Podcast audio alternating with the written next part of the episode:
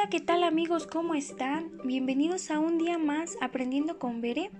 El día de hoy les hablaré de unos temas muy interesantes que son las áreas de desarrollo humano, asimismo sus etapas y sobre el IDH, que es el índice de desarrollo humano. Bueno, comenzamos, ¿ok? Eh, existen tres áreas del desarrollo humano.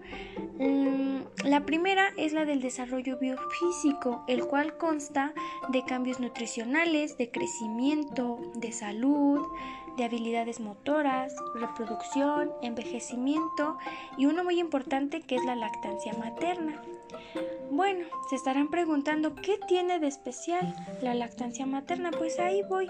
Resulta que con la lactancia materna comienza todo, pues la lactancia se da cuando somos bebés y nos da grandes beneficios, como por ejemplo un mayor desarrollo cognitivo, reduce la mortalidad infantil por enfermedades, eh, contiene anticuerpos que combaten diferentes virus y bacterias, aporta suficientes nutrientes para un buen desarrollo y el ejemplo más importante es que crea un vínculo demasiado fuerte entre la madre y el hijo. Eh, la siguiente área es la, el área de psicosocial, de desarrollo psicosocial.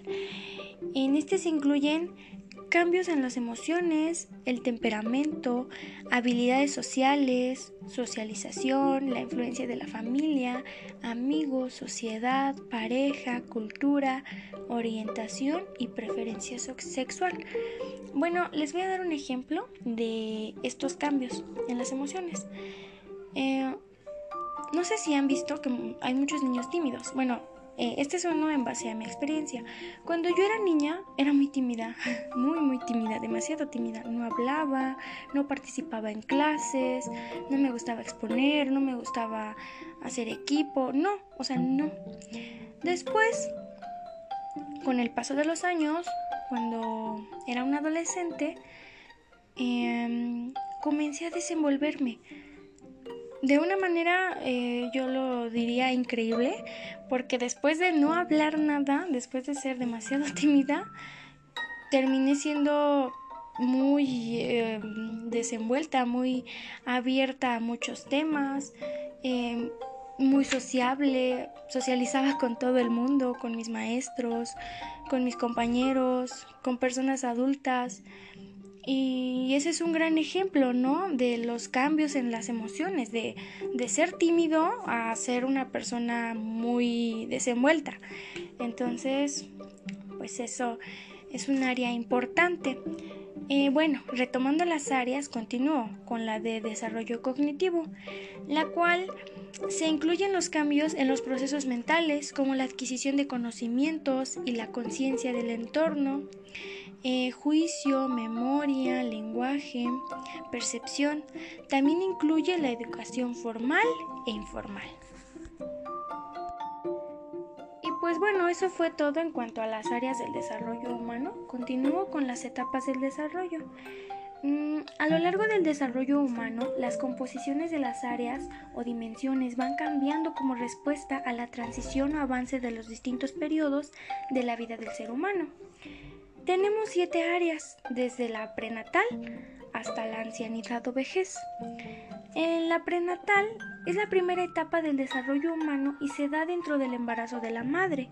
Después viene la infancia, que va desde los dos años a los seis. Se, se caracteriza por habilidades motoras, cognitivas y lingüísticas. Después continuamos con la niñez, que abarca de los 6 a los 12 años, caracterizado por un proceso de socialización con otros niños y exigencias cognitivas en percepción, memoria y razonamiento. Continuamos con la adolescencia, la cual abarca de los 15 años a los 20. Existen cambios físicos significativos que culminan en una madurez física y sexual, además cambios a nivel cognitivo. Después, la juventud, que de modo general se establece su inicio a los 20, se tiene un mayor autoconocimiento y es cuando nos empezamos a aceptar. Ya aceptamos lo que somos y pues ahí queda. Después sigue la adultez, que es la fuerza física, el funcionamiento orgánico, los tiempos de reacción, las habilidades motoras y otras capacidades físicas están a su máximo entre los 25 y 30 años. Y para finalizar con las etapas del desarrollo humano tenemos la ancianidad, la cual se inicia a los 60 años hasta el fallecimiento. Bueno, yo preferiría llamarla vejez, me gusta más. Bueno, pues comenzamos con un tema para finalizar, que es el índice de desarrollo humano, el cual tiene como fin medir la calidad de vida de los humanos en el medio en que se rodean. Se toma en cuenta la esperanza de vida desde el momento del nacimiento, la educación que posee la población adulta y los alcances materiales que pueden alcanzar usando como referencia las cifras del Producto Interno Bruto. El fin del desarrollo del índice de desarrollo humano, perdón, es alcanzar un aumento en las posibilidades y las situaciones de las personas. La base del desarrollo humano es la educación, sin embargo se toman en cuenta las posibilidades económicas y de salud. En la investigación en el desarrollo humano tiene como objetivo definir las características de los diferentes tipos de estudio longitudinales, longitudinales, perdón, secuenciales y transversales para identificar su aplicación en el estudio del desarrollo humano utilizando los formatos y herramientas aplicables.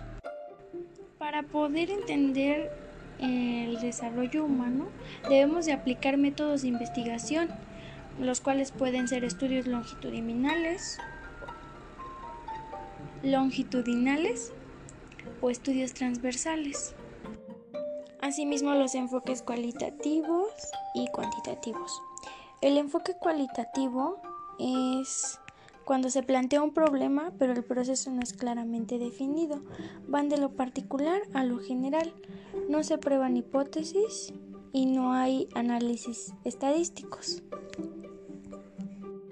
El enfoque cualitativo busca principalmente dispersión o expansión de los datos e información, mientras que el enfoque cuantitativo pretende intencionalmente acotar la información.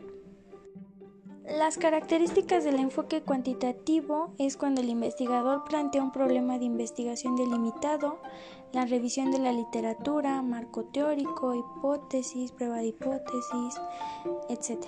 Recolectar y analizar datos es objetivo y generalizable. Bueno, pues eso sería todo por el aprendizaje de hoy. Muchas gracias mis queridos oyentes por estar aquí y nos vemos hasta la próxima.